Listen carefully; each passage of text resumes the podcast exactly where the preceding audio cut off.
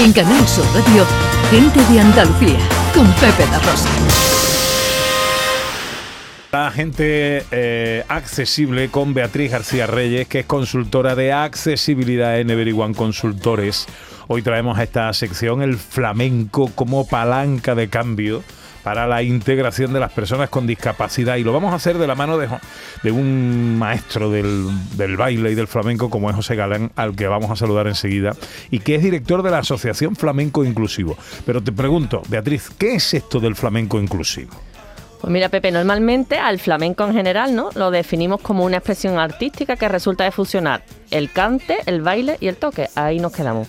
Pero yo personalmente pienso que, esta definición es como muy fría, ¿no? Porque no se tiene en cuenta que a través del flamenco el pueblo andaluz expresa eh, sus emociones y, da la posibilidad de poner encima del escenario la alegría, la pena, el llanto y bueno, todo lo que se nos pasa por la cabeza. Entonces, y el flamenco es un arte tan grande, tan grande que como la mayoría de los oyentes sabrán, ha sido reconocido como Patrimonio Cultural Inmaterial de la Humanidad por la UNESCO y cada 16 de noviembre recordamos la importancia de, nuestro patrimonio cultural con el Día Internacional del Flamenco. Bueno. Como siempre sin tarjeta, sí. Me mandaba un ramito. No, ese no es el 16 de noviembre. Oh, bueno, pues hablando de empanadas. cuando en el flamenco tienen cabida cualquier persona, sin importar la edad, la raza, el género o las capacidades tanto físicas como intelectuales, pues eso es el flamenco inclusivo. Y es que realmente tanto el flamenco así en particular como el arte en general no entiende de capacidades realmente, ¿no? Nuestro invitado de hoy, como has anunciado antes, es precursor del flamenco inclusivo. Hemos alguna vez hablado de él en la sección, pero nunca hemos tenido la oportunidad de hablar con él. Y, él es bailador y coreógrafo, titulado en danza española, con un currículum impresionante. Debutó con el gran Mario Maya, colaborado con la cuadra de Salvador Tábora y ha trabajado, entre otros, con Aida Gómez, Javier Latorre, Sara Vara o Antonio Canales. Y desde hace más de 12 años tiene su propia compañía. Cualquier cosa. Pero es que además, además José Galán es pedagogo e investigador e hizo una tesis doctoral que llevaba por título El flamenco inclusivo, una verdad encarnada. Bueno, pues vamos a saludar al maestro ya. José, buenos días. Hola, muy buena, la verdad que encantado de participar con vosotros. Bueno, encantado de saludarte, maestro. Eh, cuéntanos, ¿cómo se te ocurrió montar una compañía de flamenco inclusivo? Pues la verdad que surgió en el 2010, que curiosamente coincide con, cuando declaran el flamenco Patrimonio Material de la Humanidad, y no sé si yo lo elegí, me vino por casualidad, es verdad que yo además de bailador me, formé en la universidad para sacarme la carrera de pedagogía y la mayoría de todos los trabajos los relacionaba a lo que me gusta y a mi pasión que es el baile. Y nada, empecé en el 2004 en una escuela de, danza para, para chicos con discapacidad intelectual y me di cuenta, eso fue en el 2004, y me di cuenta que, que, había danza contemporánea, había danza inclusiva, pero no flamenco. Pero claro, yo era muy joven, me quería comer el mundo, me fui a Madrid trabajando con Vara, pero ya cuando ella descansó para, para ser mamá y, y se quedó embarazada y tal, pues decidí venir a Sevilla y, y, crear este proyecto tan bonito y una compañía única en su especie como el Flamenco Inclusivo, compuesta por artistas con y sin diversidad funcional. Eh, José, eh, los artistas de tu compañía y también el alumnado, pues son personas con y sin discapacidad, ¿verdad? Entonces, tienes perfiles y formas de aprendizaje muy distintas. ¿Qué metodología utilizas?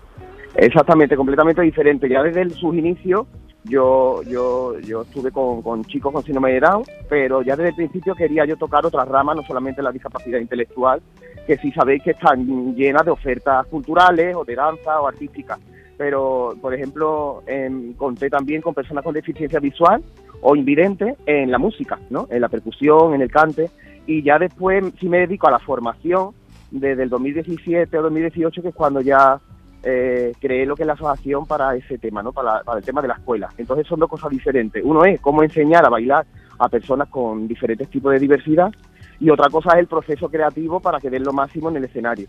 Entonces, pues a través de estrategias metodológicas, a través de, ver capacidades y no limitaciones, en un momento dar la limitación como punto de partida creativo, no como obstáculo, y sobre todo también utilizando la, sensibilidad y la empatía de cómo le vas a enseñar a una persona invidente si tú previamente no cierras los ojos y compruebas qué se siente, ¿no?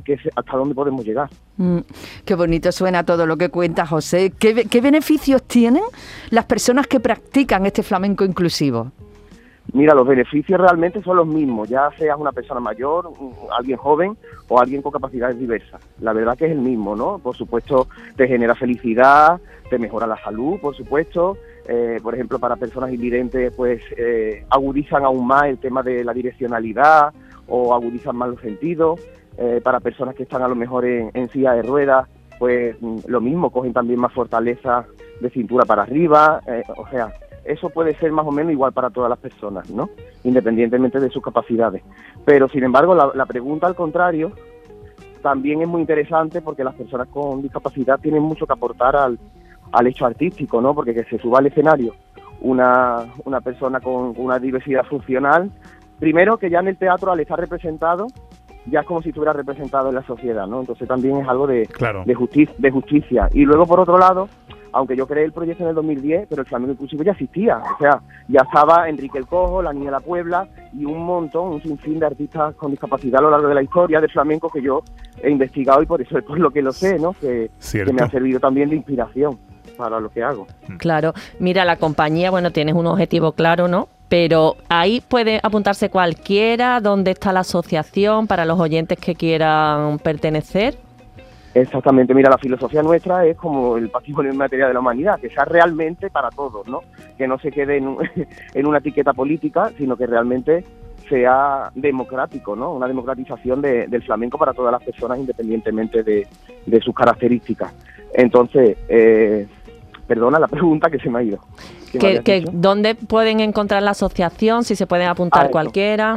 Eso, sí, por supuesto, está abierto a todo público con y sin discapacidad, porque realmente esa es la inclusión, ¿no? Porque si no estamos hablando otra vez de guetos, ¿no?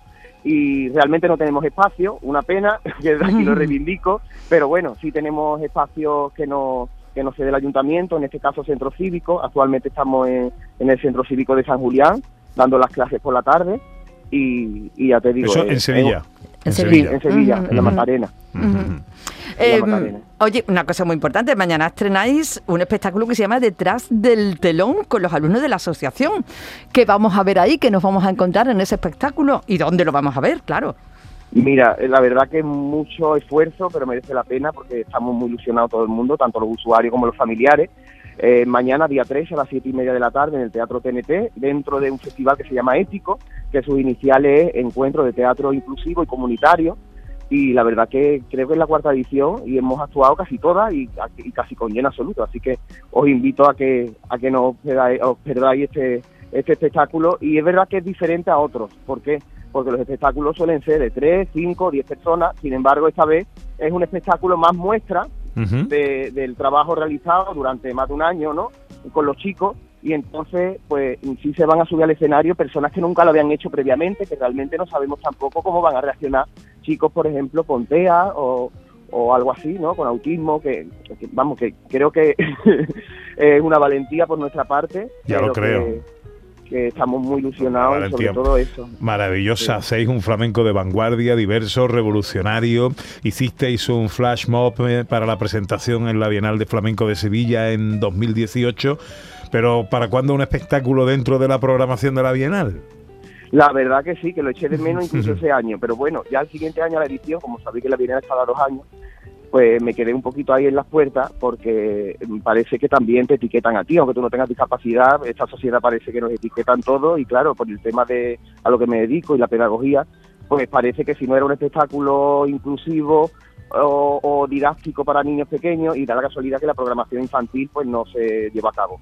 Entonces a ver si este año en el 2022 tenemos suerte y, y participamos, porque la verdad que la compañía nació gracias a la Bienal, o sea, el estreno de la compañía fue en el 2010, después en el 2012, pero ya después ha habido algunos problemillas Mm. y hemos participado menos, pero bueno, no estoy muy contento porque el 2018 ese flasmó dio la vuelta al mundo y entonces se dio a conocer mi concepto de flamenco inclusivo y fue maravilloso que en China, en Japón, cómo y reprodujeron el, el flasmó y estaban derribando de forma física, vamos, las barreras, tiraron una valla. El flamenco es para todos. Fue una pasada, fue una pasada. Lo de ese año fue una pasada. Igual. Es que además no solo puede tener un espectáculo dentro de, de la Bienal, es que puede dar formación para formadores, que eso es otra profesión que puede tener por ahí un curso para que la gente enseñe a, a personas con discapacidad. Pero bueno, eh, José, dinos, ¿dónde y a qué hora es el, pe- el espectáculo mañana y dónde podemos comprar las entradas? Las entradas podéis comprar por internet, por la página web de- del propio teatro, que es TNT Atalaya, y si no, allí físicamente también la podéis comprar antes de las siete y media, que sería el espectáculo, pero que se den prisa porque quedan apenas 30 entradas. Qué bueno. Así que, y luego, no sé, pero da la casualidad que a mí el 13 me encanta. Y luego el día 14, el Día de los Enamorados, así que si estáis enamorados de las personas en general y, y enamorados del arte y del flamenco, no perdáis la, la oportunidad. Estamos hablando con José Galán, que es director de esta compañía de flamenco inclusivo. Al margen de la inclusión y de este proyecto hermoso, eh, ¿qué tienes en mente, qué tienes eh, eh, en- proyecto? Mira, os voy a dar un adelanto. porque realmente todavía no se ha comunicado bien bien. Bueno, oficialmente solamente una publicidad han hecho. La Fundación La Caixa, no sé si la conocéis, hace unos claro. proyectos que se llama Art for Change, que es precisamente arte para el cambio, para la mejora social. Y de un montón de proyectos hemos sido uno de los seleccionados y, y trata precisamente de visibilizar la danza flamenca en cuerpos diversos o no normativos que hasta ahora pues no se ha hecho, ¿no? Eh, no digo en escena, porque si ya he llevado espectáculos, sino en formato cortometraje. O sea, sería como Oh, una especie de videodanza o videoarte. Y es muy interesante porque, porque sin querer hacer una discriminación a la hora de subir al escenario, pues claro, siempre subes a la persona que tenga más nivel artístico, que tenga más talento, pero siempre se queda atrás y fuera eh, la persona mm, con una movilidad más reducida o con una discapacidad más severa. Entonces, gracias a los audiovisuales, gracias a un vídeo, se va a poder rescatar esos pequeños detalles. Por ejemplo, como un actor. Un actor vemos que, que parece muy, muy buen actor y no, y es también el trabajo que hace la cámara, ¿no? Entonces, eh, está la parte del teatro y la parte del cine. Pues aquí igual, hemos hecho muchas cosas de teatro y es la primera vez que vamos a hacer formato cine para, para el flamenco inclusivo, así que Qué muy bueno. contento. Pues eh, maestro, te agradezco mucho que nos hayas atendido en esta mañana de sábado. José Galán, director de la compañía de flamenco inclusivo. Un abrazo muy fuerte, maestro. Un abrazo y mil gracias a vosotros, Pepe Tocayo y Beatriz. Para cualquier duda relacionada con la accesibilidad, ponemos a tu disposición el buzón accesible. Este es nuestro WhatsApp 670 944 958. No puedo creer que es verdad que tanta felicidad haya llegado hasta mí. Y todo lo que contamos aquí, todo lo relacionado con la inclusión y la accesibilidad, lo podemos consultar en... Everyone Consultores, en las redes sociales. Puedo así quitar mis ojos de ti. Dime, Quería dime, decir dime. una cosita, que es que el próximo lunes la Consejería de Igualdad y Políticas Sociales eh, va a entregar los premios Andalucía Más Social. Y desde aquí queremos felicitar, bueno, a todos los premiados, pero especialmente a Yolanda de la Fuente, la verdad. linarense con la que abrimos este año la temporada y que lo recibe en la categoría de investigación e innovación en los servicios sociales de Andalucía. Pues felicidades. Enhorabuena, Yolanda. Por eso no puedo así quitar mis 5 ojos para las 12. En Canal Sur Radio, gente de Andalucía, con Pepe da Rosa.